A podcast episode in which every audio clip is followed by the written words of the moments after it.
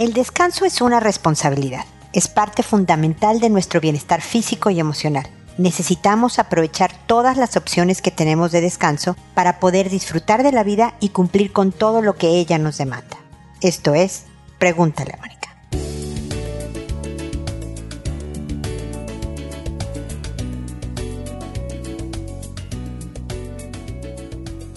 Bienvenidos amigos una vez más a Pregúntale a Mónica. Soy Mónica Bulnes de Lara. Como siempre, feliz, muy feliz de encontrarme con ustedes en este espacio, pues que siempre se preocupa de dar información para podernos construir una buena vida.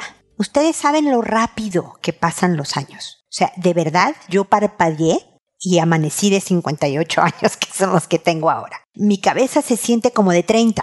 Antes se sentía como de 25, ya aumentó un poquito su, su grado de madurez en mi cabeza. Pero en realidad pues tengo 58 y se pasó en un suspiro. Entonces, ¿por qué no pasarla bien? ¿Por qué no hacernos un ambiente agradable con los hijos, con la pareja, en el trabajo, en nuestra vida? Pero para eso necesito tener pila, energía, la disposición de querer hacer el esfuerzo, el trabajo que implica construir una buena relación de pareja, tener buena eh, relación con mis hijos, trabajar bien, etcétera, etcétera. Entonces, si yo no me cuido, nada de lo demás va a funcionar. Y me gustó mucho lo que leí de la doctora Sondra Dalton, yo creo que se dice Sondra en vez de Sandra porque su nombre es S-A-U-N-D-R-A. Saundra, ¿no? Sondra Dalton Smith. Me gustó muchísimo su desglose que hizo de los diferentes tipos de descanso que hay. No necesitas echarte en una hamaca al lado de la playa. Ojalá pudiéramos todos descansar de esa manera. Si alguien me está oyendo desde una ciudad playera, por favor háganlo porque de verdad uno recarga mucha energía con ese contacto con la naturaleza, además de pues tirarse en una deliciosa hamaca. Pero hay muchas formas de descansar. Por ejemplo, la doctora Dalton Smith habla del descanso mental, que puede incluir meditación, silencio, cortos breaks, descansos pequeñitos, escribir pensamientos que molestan, por ejemplo, para desecharlos en un momento dado, y lo que ayuda a veces para concentrarte mejor al sacar esos pensamientos que te estorban y para dormir mejor. Si yo escribo mis pendientes, de verdad siento, ah, no se me va a pasar nada, mañana lo atiendo y puedo dormir mejor. El descanso físico puede incluir hacer yoga, estiramientos, masaje, ¿no? O sea, como desahogar también de esa manera energías negativas, ¿no? Como adrenalina y hormonas del estrés que traemos dentro y que necesitamos sacar. El descanso creativo es a lo mejor ir al teatro, al cine, ver una exposición de arte. Ahora muchas ciudades tienen exposiciones en la calle, afuera, gratuitas para todo mundo. Escuchar música o disfrutar de la belleza natural, por ejemplo, lo que hablaba yo de estar en la playa o en el campo o en un bosque o de verdad salir a dar la vuelta a la manzana y si yo voy y veo un arbolito y todo esto, también ayuda a mi, a mi cerebro a secretar hormonas del bienestar porque estoy teniendo un descanso creativo, como le llama la doctora Dalton Smith. Luego está el social o y emocional, en donde tu descanso es estar con amigos, con la gente que quieres, ¿no? También el trabajar con gente, tener una parte colaboradora. Siempre he hablado del donarte en tu tiempo, en tus talentos hacia la comunidad, porque eso también alimenta tu espíritu. Entonces el descanso social que implica estar con gente que quieres o son cercanos, ¿no? También el descanso social o emocional implica el tiempo sola, ¿no? O con personas que nos relajan, no las que te quitan energía, sino al contrario, las que te dejan contenta y tranquila con tu vida. El descanso sensorial, por ejemplo, ahora que todo el mundo está mucho tiempo en pantallas, es evitar luces brillantes, ruidos fuertes y reuniones en Zoom, es decir, realmente descansar tus sentidos, ¿no? Ojos, oídos, boca, piel, a muchos estímulos tratar de estar en un momento de silencio, por ejemplo, o con sonidos agradables, pueden ser de naturaleza o música y demás, pero evitar todo lo que sea estridente y fuerte para descansar también esa parte del cuerpo y del alma. Y finalmente, el espiritual que implica esta necesidad muy humana de pertenecer a algo más grande que uno mismo. Es encontrar propósito. No significa necesariamente practicar una religión que también puede ser. Hay muchas gentes que encuentran muy reparador ir a la iglesia y mantenerse ahí un rato al templo y estar ahí en oración y en reflexión y todo eso. Pero también el encontrar propósito es una forma de que el alma descanse. Ah, ya sé para qué hago las cosas.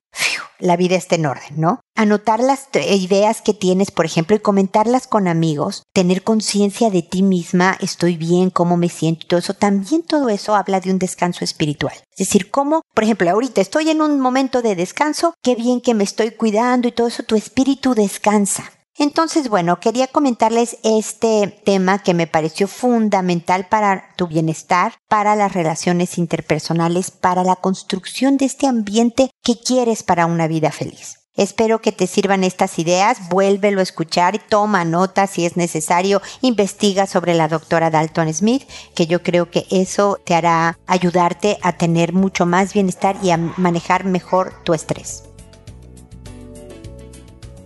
Pues bueno, con esto acabo mi comentario inicial y ahora, como saben, me voy a responder sus consultas que los hago por orden de llegada, que a todo mundo le cambio el nombre porque quiero que tengan la confianza de que su consulta es anónima que cuando he respondido y el episodio se publica en la página, les envío un correo a las personas que me consultaron diciéndoles el número del episodio, el título del mismo, que por cierto este ya es el 1175, imagínense. El título del mismo, el nombre que les inventé para que se identifiquen, aunque cuando lea su consulta sabrán quién es cada quien. Y les mando también el enlace del episodio en el que les contesté para que ya no tengan que ir a la página o Spotify, directamente le dan clic en el enlace y van a poder escuchar mi respuesta. Que lo hago así de esta manera por audio para pues poder ser de utilidad a otras personas que no me han escrito pero que escuchan el programa y que les puede servir lo que digo, pero además pues para sentirme más cercana. Siento que te contesto a ti en directo. Y eso me gusta, escuchas mi tono de voz, bla, bla, bla, se vuelve un poco más natural nuestra relación, creo yo. Que me puedo tardar, me puedo tardar una, dos semanas en responder, sobre todo cuando tengo más consultas, pero siempre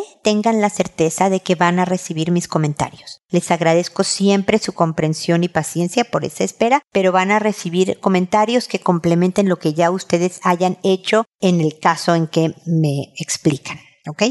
Bueno, y entonces empiezo el día de hoy con Sabina, que me dice, hola Mónica, gracias por tu ayuda. Mi esposo y yo peleamos mucho, muchas veces delante de las pequeñas. La más grande es muy sensible y dice, ya están peleando, estoy enojada con ustedes. La otra se tapa los oídos, súper triste y egoísta de nuestra parte. Con tal de ganar la pelea, seguimos y seguimos. Me siento fatal cuando termina la pelea. Les explico que a veces los adultos discuten, etc. Pero no sé qué hacer para mitigar el daño o que entiendan algo que no deberían entender. Yo trato de normalizar, minimizar y sé que eso es incorrecto. El daño ya está hecho. Supongo que cuando sean grandes van a decir mis papis peleaban siempre y les afectará mucho. Sé que tenemos que parar o hacer algo. Te pediré ayuda de esto en otro mensaje. Pero hoy mi pregunta es, ¿qué puedo hacer para mitigar el daño? ¿Cómo dejo menos secuelas en sus memorias y corazones? ¿Cómo explico algo que no deberían entender a esa edad? ¿Cómo simpatizo con lo que sienten? ¿Qué sienten cuando pasa esto? ¿Cómo les quito esos recuerdos? A veces para que vean que todo está bien, después de la pelea nos abrazamos con el papá y les digo, vean, todo está bien. ¿Cuál es el peor daño que se registra a esta edad? De la culpa que tengo a veces me enojo si me están diciendo, están peleando o paren y de la culpa y el miedo a las cicatrices a veces creo que sería mejor desaparecer, yo y el papá, morirnos, desaparecer, etcétera, y estarán mejor. No tengo pensamientos suicidas, pero como soy tan egoísta y mala madre, siento que no las merezco y creo lo mismo de él. Hola, querida Sabina. Créeme que te agradezco tu consulta porque muchas parejas pasan por lo mismo. Discuten frente a los hijos, cosa que no es lo ideal. Desde luego hacen cosas muy buenas, como después también, así como atestiguaron el pleito, atestiguan la reconciliación. Eso siempre es muy bueno y les están enseñando, modelando a las hijas cómo se resuelven los conflictos también con una disculpa, un abrazo, pero sobre todo con la reparación del daño hecho que ustedes vean esta una amabilidad con el otro es también una parte de decir sé que te lastimé en, nuestra discusión. Mira te traje un vaso de agua porque te quiero mucho y quiero hacerte sentir mejor esa parte también es bien importante. No eres mala madre Sabina y, y tu esposo no es mal padre. Son normales. Y todos en el planeta, los padres de familia, todos los padres de familia del planeta, nos hemos equivocado en algo que ha dejado una huella negativa en nuestros hijos. No podemos evitarlo porque somos humanos. Y los hijos nos hemos ido, porque tú también la tienes porque fuiste hija, yo también las tengo porque he sido hija, tenemos que superarlas, aprender, ser más fuertes, o sea, también lo malo tiene su lado bueno. No es tan divertida esa parte porque hubieras querido que no te dañaran desde el principio, pero es la realidad de la vida y tenemos que lidiar con ellas. Cuando los hijos atestiguan un pleito de sus papás, tú me preguntas, ¿qué les pasa? Les da muchísima inseguridad. Una de las cosas que los papás debemos de procurar en los hijos siempre es un ambiente que, le, que lo entiendan como seguro, como estable, como lo voy a tener siempre. Mi papá y mi mamá van a estar aquí para nosotros, para cuidarnos, para escucharnos, para guiarnos. Y cuando pelean, el piso se les mueve. Estos cuates se van a separar un día o se dijeron algo muy hiriente. Entonces, eso como, ¿qué me deja a mí con estas personas que deberían de construir ambientes tranquilos? Entonces, lo que más da es inseguridad. Puede también provocar desconfianza en las relaciones de pareja. ¿No? Yo voy a, a enamorarme con mucha desconfianza o no me voy a enamorar para no acabar lastimando o que me lastimen. También puede suceder eso. O sea, definitivamente, sobre todo cuando siguen y siguen y siguen discutiendo, para las hijas, como te lo dicen, ¿no? Se tapan los oídos, prefieren escapar de ese momento o tratan de detenerla diciendo estoy enojada con ustedes. Entonces, Sabina, definitivamente vuélveme a escribir para que me cuentes de por qué discuten tanto. Porque si tú quieres parar de dañar a tus hijas, no les vas a poder quitar los recuerdos que ya tienen, pero puedes construir nuevos sobre esos que ya están. Entonces, si quieres detener, necesitamos irnos a la raíz del problema. No se trata de déjame seguir yo discutiendo con mi esposo, déjame seguir peleando eternamente, pero dame la clave para entonces que a ellas no les pase nada.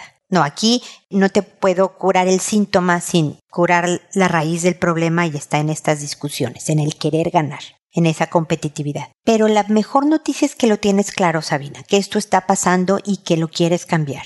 No va a ser fácil, no lo es, porque nuestras ganas de ganar y de dominar un poco al otro que me está molestando son muy poderosas y toma tiempo poderlas sacar de nuestra vida. Pero se puede. Por estas niñas que necesitan no solo la tranquilidad de saber, mira, mis papás están manejando mejor, yo tengo esperanza en mi propia vida, sino también para que le, de verdad les des las herramientas para que ellas, entre ellas, discutan mejor, cuando discutan con ustedes lo hagan más respetuosamente y con un objetivo claro. Es decir, un día estas pequeñas van a crecer, Sabina, y pueden voltearte y pelearte de la misma manera que tú has peleado con tu esposo. Entonces es importante enseñarle mejores herramientas de comunicación, de discusión, de argumentos, porque el día que tengan una pareja van a requerir de estas herramientas. Así que vuélveme a escribir. Espero haber contestado tu pregunta de qué es lo que pasa, qué sienten. Definitivamente yo creo que tú ya, como me dices tú, cómo simpatizo con ellas, cómo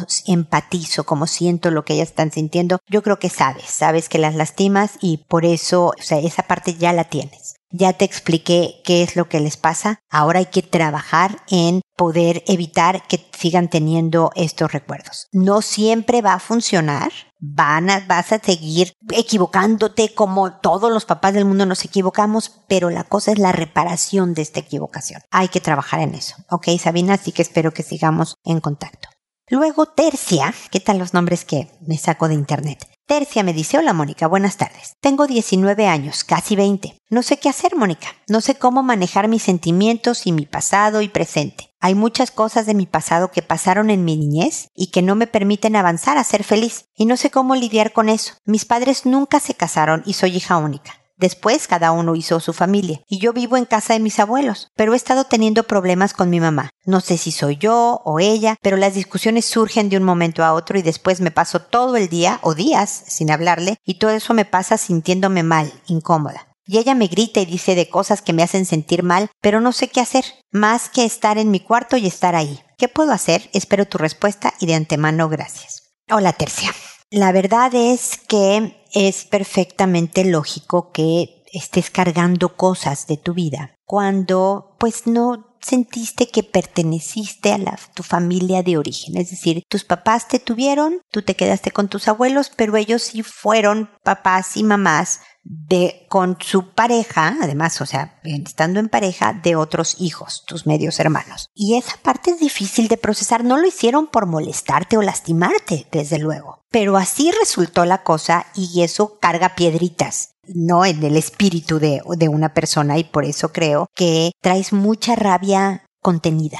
Estás como enojada, enojada por lo que te pasó, por esa vida que tuviste, y entonces te enojas con ellos, y entonces te peleas con tu mamá, y entonces te atoras y no sientes que puedes ser feliz. Pero el quedarte ahí estacionada obviamente es lo que impide que tú puedas hacer las paces contigo primero y con tus papás y con esa vida que tuviste. ¿No fue la ideal? No, definitivamente no. Pero creo que tuviste una casa, con unos abuelos que te quisieron, con papás que siguieron, espero, los dos, no sé, tu papá me habla solo de tu mamá, pero viendo por ti, de alguna manera, preocupándose por ti, a lo mejor no de la manera más eficiente posible. La verdad es que una de las cosas que tenemos que aprender a procesar en nuestro futuro, Tercia, es saber que nuestros papás, así como nosotros mismos, solo podemos llegar hasta un punto de habilidad. Yo soy buena para hasta aquí para esto. Por ejemplo, voy a decir un ejemplo tonto. Para los números, yo soy bastante mala.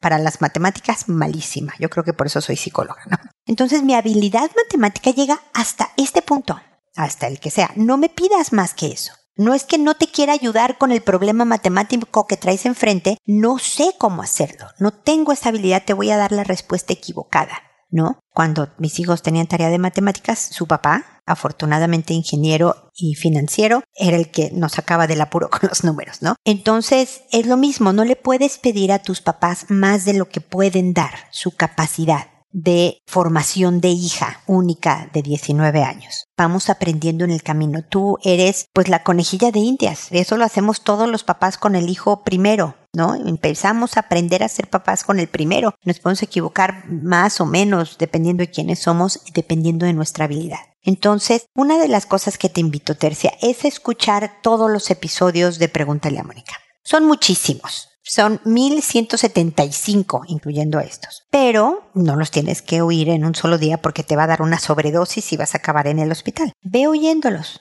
uno cada X número de días, como tú quieras. Porque incluso cuando respondo sobre educación de hijos, estoy hablando de crecimiento personal o de cosas que pueden ayudarte a ti. Cuando oigas cualquier respuesta, dile, a ver, pregúntate, ¿cómo esto me puede ayudar en mi vida? ¿Qué aprendí de esta respuesta que puedo yo aplicar para ser más feliz? Porque lo que te va a ayudar para salir de este atore que traes es crecer tu inteligencia emocional, que ya tienes, porque al escribirme con esta problemática quiere decir que tienes claro dónde están tus puntos sensibles. Nada más hay que trabajarla, crecer más en esta inteligencia emocional para que puedas sobrepasar, no vas a olvidar lo que te pasó en tu niñez, no vas a triunfar de ese lado, ¿no? Pero lo que vas a aprender es a vivir mucho mejor, más sabia. Fíjate bien, Tercia, lo que te digo, más sabia y más fuerte por esa niñez, porque te pasó, eres más sabia que a personas que no les pasó lo mismo. Tú tienes herramientas que a personas que estuvieron con su papá y con su mamá tendrán otras herramientas, pero tú tienes unas específicas porque te pasó esto. ¿No? Entonces no es a pesar de que te pasó, es porque te pasó, tienes esta sabiduría. Y cambiar ese ángulo a verlo de esa manera, a verlo desde qué horror, en vez de qué horror me pasó esto, mi vida, que mi apesta, eh, tal y tal, sino, fíjate cómo he aprendido, que hubiera querido que las cosas fueran distintas, sí, pero mira todo lo que sí he sacado, mira todo lo que sí tengo. Y, y empezar a hacer las paces, eso te va a quitar de este estacionamiento que traes emocional. Toma tiempo. Las cosas buenas y que valen la pena toman tiempo y esfuerzo, Tercia, pero vas a poder. Y aquí estoy para acompañarte, peloteando ideas, para que me vuelvas a escribir, todo eso, aquí estoy. Así que espero que me permitas ayudarte en todo este proceso y vas a ver cómo ya en tus veintes muy feliz casi cumpleaños, te vas a sentir mejor. Y vas a tener otros problemas, pues esa es la vida, pero por lo menos esta parte vas a empezar a procesarla mucho más sanamente, ¿ok? Así que seguimos en contacto. Luego Valentina me escribe y me dice así muy cortita su consulta, pero específica totalmente. ¿Qué hago si mi hijo de 8 años le intentó meter el pene en la boca a mi hija de 2 años? Ayuda, por favor. Me puedo imaginar el susto, el enojo, la preocupación, todas las emociones que traes encima o tuviste encima cuando viste esto o te enteraste de esto. No sé, no me explicas cómo sucedió, pero definitivamente hay que tomar cartas en el asunto porque esto se califica, yo sé que es un infante, tu hijo de 8 años, pero es potencialmente un abuso sexual porque tu hija de 2 años no tiene manera de poderse defender, de entender qué estaba pasando. O sea, el, el, abuso es cuando alguien con más poder físico, de puesto, no organizacional, mental, de madurez, de una serie de cosas, hace que alguien más pequeño y con menos capacidades haga algo que es incorrecto para esta persona, para ambas personas en realidad. Entonces, lo primero es de verdad ver cómo su hijo se maneja en redes sociales, en Internet, cuál es la configuración de los dispositivos a los que tiene acceso, de dónde está sacando esta información. A los 8 años no es frecuente que un niño sepa sobre sexo oral. Esto me habla de una hipersexualización y por lo tanto hay que vigilar qué películas ve, qué juegos está jugando y qué acceso tiene a contenido inapropiado. Para eso es la configuración de las cosas, de los dispositivos. Luego hay que hablar con él y decirle el daño, puedes empezar por lo físico, que le hace a los dos. Puede tener una infección, tu hermanita te puede morder y lastimarte importantemente, y estás estimulando tu cuerpo en forma que a los 8 años no está preparado para procesar tu cerebro. A lo mejor tu pene funciona y, y se levanta, porque tienes un pene funcional, pero tu cerebro procesar lo que está pasando tienes 8 años y no es capaz, porque por eso hay edades para hacer cada cosa. Y luego hablas del daño emocional y luego hablas de la culpa de haber hecho algo que no está bien y cómo te sientes contigo mismo y con tu hermanita, porque la culpa está ahí para ayudarnos a ser mejores personas. La culpa tiene una razón de existir. Y tú lo que siempre quieres hacer en la vida es las cosas que te hagan sentir bien con quien eres. Y yo sé que tiene ocho añitos. Vas a tener que tener mucha habilidad, Valentina, para decirle este mensaje tan importante. Generalmente lo que no puedes contar son cosas que no te hacen sentir bien con quien eres. Porque lo que haces bien lo quieres contar. Me saqué buena calificación en matemáticas, lo quieres contar. Encontré una oferta buenísima en una tienda de suéteres, lo quieres contar tonterías chicas o grandes, lo que te hace sentir bien de, ah, mira, yo tengo esta información buena de mi persona o de algún hecho, lo quieres compartir. Lo que ocultas porque te da vergüenza quiere decir que no te va a dejar sintiéndote bien contigo, no que te descubran, contigo. Y no estar bien contigo hace mucho daño a la larga. Es un mensaje bien poderoso. No necesariamente se logra en la primera conversación porque a lo mejor también vas a ver que lo que le dijiste a los 8 años, a los 10 ya se procesó de otra manera, ya pasó desapercibido. Entonces hay varias maneras de ver una película. ¿Viste? ¿Viste cómo se sintió bien con bien esta persona con lo que hizo? En el comercial de televisión, al salir a la calle, al bla bla bla bla. Hay muchas maneras de hacerlo. Entonces es bien importante estar muy vigilante de su conducta, de sus accesos y de conversaciones con tu hijo para que esto no vuelva a ocurrir. Vigilar a tu pequeña que no esté pensando que esto es una actividad apropiada para hacerse y detenerla, ¿no? Ella no va a entender muchísimo menos. No podemos hablar todavía de, enseñarla a denunciar, a avisar lo que pasó, pero sí a que no intente ella ahora buscar al hermanito para hacer esas cosas pensando que es una manera de convivir, ¿no? Es nada más. Valentina, estamos en contacto. Tengo mucha información sobre sexualidad en otros episodios también de Pregúntale a Mónica, pero me puedes escribir cuantas veces quieras, ¿ok? Ahora es Yolanda la que me dice, hola Mónica, estos últimos cinco años he sentido que la relación con mi padre se ha quebrado, pero en los últimos años ha sido peor. Una de las cosas que he notado es que tiene mayor preferencia hacia mi hermana, que es un año menor que yo. Desde que ella se fue a vivir sola, él ha sentido que mi madrina y yo hemos sido culpables de que ella decidiera irse. Es por eso que él dice que él está presente y la apoya, porque cree que ella lo necesita más. Sin embargo, hay personas que hablan más por su ausencia que por su presencia. Él es muy sobreprotector y no me estaba dejando crecer y eso hace con mi hermana y tampoco mi hermana es culpable porque son mis padres quienes lo permiten. La mayoría de las veces mi papá va hasta su departamento pequeño para recoger su ropa y llevarle las compras pese a la distancia. Mi papá le plancha su ropa pese a que ella tiene planchador y ella se aprovecha de mis padres porque pide dinero constantemente. No le gusta ganar su dinero, gastar su dinero, prefiere que otros lo hagan. Además, mi papá está desesperado para que ella termine la universidad y permite ser manipulado con amenazas de que lo va a dejar. Es mi mamá quien cubre los gastos de universidad, pago de alquiler, comida, etc.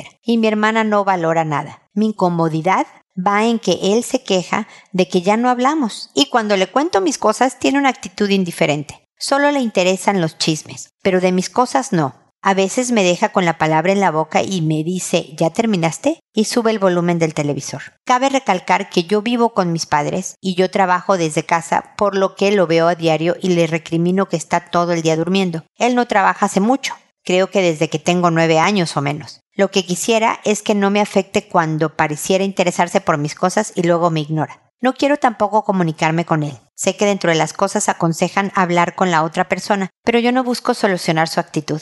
Solo deseo que no me afecte. El vivir libremente sin buscar su apoyo o aprobación. Yo he aprendido sola, cada logro y mérito es gracias a mí, pese a que mis padres y mi enamorado incluso dudaron. Pero yo sabía que emprender era lo que quería y manejar mis tiempos sin presiones y vivir libremente a mi ritmo. Era lo que quería lograr. Sé que si hubiese hecho que mi padre me apoyara, hubiera sido más fácil el camino y me hubiera vuelto dependiente, y no hubiese estado orgullosa de lo que he logrado. Por eso cuando me pregunto ¿qué gané cuando perdí? Siento que al perder el afecto o la sobreprotección de mi papá me hizo crecer y poder respirar. Sin embargo, sí me incomoda que se queje y cuando estoy siendo abierta me ignora. Quisiera saber cómo manejar esta situación, pero desde mi sentir, sin que yo tenga que hablar con él porque no deseo que cambie su actitud. No quiero que esté por encima de mí controlándome. Solo busco lidiar con esa dependencia al reconocimiento. Sé que esto me ayudaría también con las personas de mi entorno. Gracias. Sí, definitivamente Yolanda, este es un crecimiento personal que se aplica en cualquier contexto, con las amigas, con el trabajo, con los clientes, con mis papás, con, ¿no? Este, el no estar buscando aprobación es, es algo que es muy beneficioso en muchos sentidos y eh, que toma tiempo, toma tiempo adquirir esta, esta piel ancha que aguanta el que te ignoren la crítica a lo mejor, ¿no? La edad también ayuda, Yolanda. Hay algo que mencionaba al principio, mis, mis 58 años. Te puedo decir que ahora me importa bastante menos el que dirán. Pero sí te voy a decir algo. Nunca se quita por completo. Siempre es, es humano. Necesitamos la reafirmación del otro, sea mi papá, mi cliente, mi amiga, para confirmar que estoy haciendo lo correcto, aunque yo lo sepa que estoy haciendo lo correcto. Yo creo que eres una mujer muy fuerte y muy capaz, lo has demostrado. Un poco como le decía a Tercia, no a pesar de tus papás, sino por tus papás. Tú misma lo dices. Gracias a que no quise sobreprotección, mira quién soy. Y eso me hace a mí admirarte porque no es fácil emprender de cero y ser capaz de hacer lo que tú proyectabas, cumplir un proyecto, no mucha gente lo hace, Yolanda. Muchos se quedan en el camino. Y tú lo hiciste porque tus papás fueron menos protectores contigo que con otra persona, eh, con tu hermana en particular. Entonces, hay precios que se pagan. El precio que yo pagué es a lo mejor ver a mi papá menos interesado en mis cosas. Que nuevamente vamos a verle el lado bueno a esto malo. Quiere decir que te ve tan entera, Yolanda, que dice, pues no necesita mucho de mí. Los papás, las mamás también muchas veces, creemos que el, si el hijo es fuerte, si el hijo es capaz, podemos hacernos a un lado. Y nos olvidamos que los hijos siempre nos quieren cerquita y diciéndole vas bien y todo eso. Se nos olvida eso. Pero no vas a cambiar a tu papá. Este es el papá que tienes. Y tristemente la más afectada en todo este estilo de tus papás va a ser tu hermana porque el hacer tanto por ella la inutilizan, tú lo estás viendo. Ella se aprovecha y demás, pero tú tienes mucho más probabilidad de tener una vida completa y feliz que tu hermana misma, con esta sensación de capacidad, de autoestima más firme y de autoconcepto. Ahora, me preguntas específicamente cómo me desprendo de esta necesidad de reconocimiento. yo te diría que más bien lo buscas en otros lados. Con tu papá, trátalo como la persona que es, con la capacidad que tiene. Entonces, cuando te dices que no hablamos, perfecto papá, hablemos de qué quieres hablar y quiera chismes, pues a lo mejor tú te mantienes medio al margen y todo eso, pero le, le, das lo que él necesita porque no está percibiendo lo que tú necesitas. Pero buscas, Yolanda, dónde vas a obtener lo que sí estás buscando. Tal vez sea una amiga, Tal vez, por ejemplo, enséñale a tu enamorado, como le dices tú a tu pareja, cómo tratarte. Oye, me gusta cuando te cuento algo y me dices que qué bien, díselo con todas sus letras. La gente no naturalmente aprende a hacer unas cosas y hay veces que hasta que nos lo hacen notar empezamos a practicarlas. Busca este reconocimiento con la amiga, con las palabras de algún cliente, con tu pareja, con quien sí te lo dé, para que puedas hacer las paces con el reconocimiento que no vas a obtener de tus papás. Ve como reconocimiento el que te atiendan tan poco porque te sienten capaz. Tu papá te lo dijo mi otra hija lo necesita más. Es decir, tú puedes contigo, Yolanda. Tu hermana lamentablemente no. Y ese es un reconocimiento en sí mismo. Espero que lo que te estoy diciendo te sea de utilidad. Definitivamente me puedes volver a escribir con cualquier comentario, queja, profundizar estas ideas para seguirlas peloteando. Aquí estoy, ¿ok? Muy bien, ahora es el turno de Zafiro, que me dice, me cuesta mucho que mis hijos de 8 y 4 años obedezcan. Están peleadores, pierdo mucho la paciencia, necesito ayuda urgente. Sí, puede ser muy desgastante el que tú tengas que o quieras tratar de controlar a dos pequeñitos de esta edad, pero necesitan tus hijos y definitivamente tú dejar de perder la paciencia. Y lo digo sobre todo por ti porque es agotador perder la paciencia, sobre todo cuando no ves resultados. Mira, Zafiro, tengo muchos, muchos episodios sobre educación de hijos. Si tú pones hijos en la barra de buscar, te van a salir todos los que he hablado. Por favor, velos escuchando porque ahí hay mucha información, toda una enciclopedia de datos para formar a los hijos, para hacer que se vuelvan mucho más colaboradores, más respetuosos, peleen menos, van a seguir siendo niños, van a pelear y se van a portar mal de repente y te van a contar alguna mentira y todo eso, pero la cosa va a empezar a funcionar mucho mejor. Es todo un sistema, es una estrategia educativa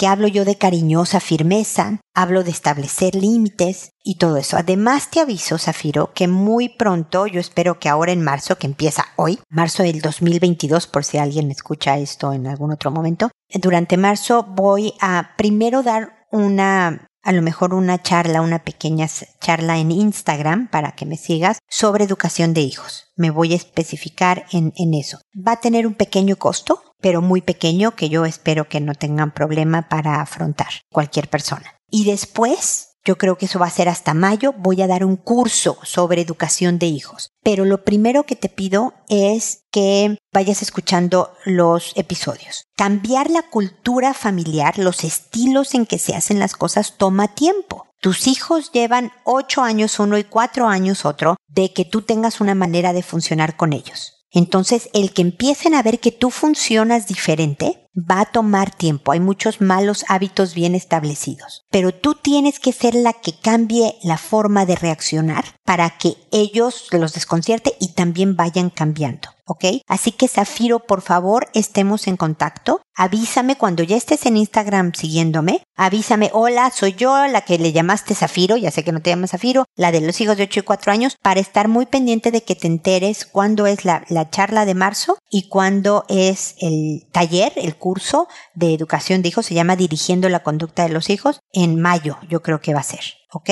Así que eh, sé que no te estoy dando toda la respuesta en este momento para que obedezcan y no sean peleadores como es lo que me estás pidiendo, pero te la estoy dando de otra manera, ¿ok? Vamos a seguir en contacto y vas a ver cómo para finales de este 2022 tu familia está más tranquila y todo está funcionando mejor. Si nos vemos con frecuencia, no, no que nos veamos tú y yo físicamente, sino que eh, ya sea porque tú escuchas los episodios o en esta charla o en este taller, y luego me puedes seguir consultando, vas a ir viendo cómo van cambiando las cosas gradualmente para el bien de todos, ¿ok? Porque finalmente lo que necesitas no es que te obedezcan, sino que estos pequeños se vayan educando en responsabilidad, en colaboración, en respeto, en tranquilidad, en una serie de cosas, que eso es lo que buscamos, ¿ok? Así que seguimos en contacto. Y espero, amigos, que nos volvamos a encontrar en un episodio más de Pregúntale a Mónica. Y recuerda siempre, decide ser amable. Hasta pronto.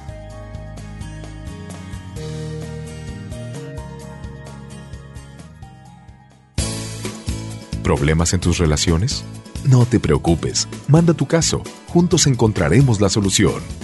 www.preguntaleamónica.com Recuerda que tu familia es lo más importante.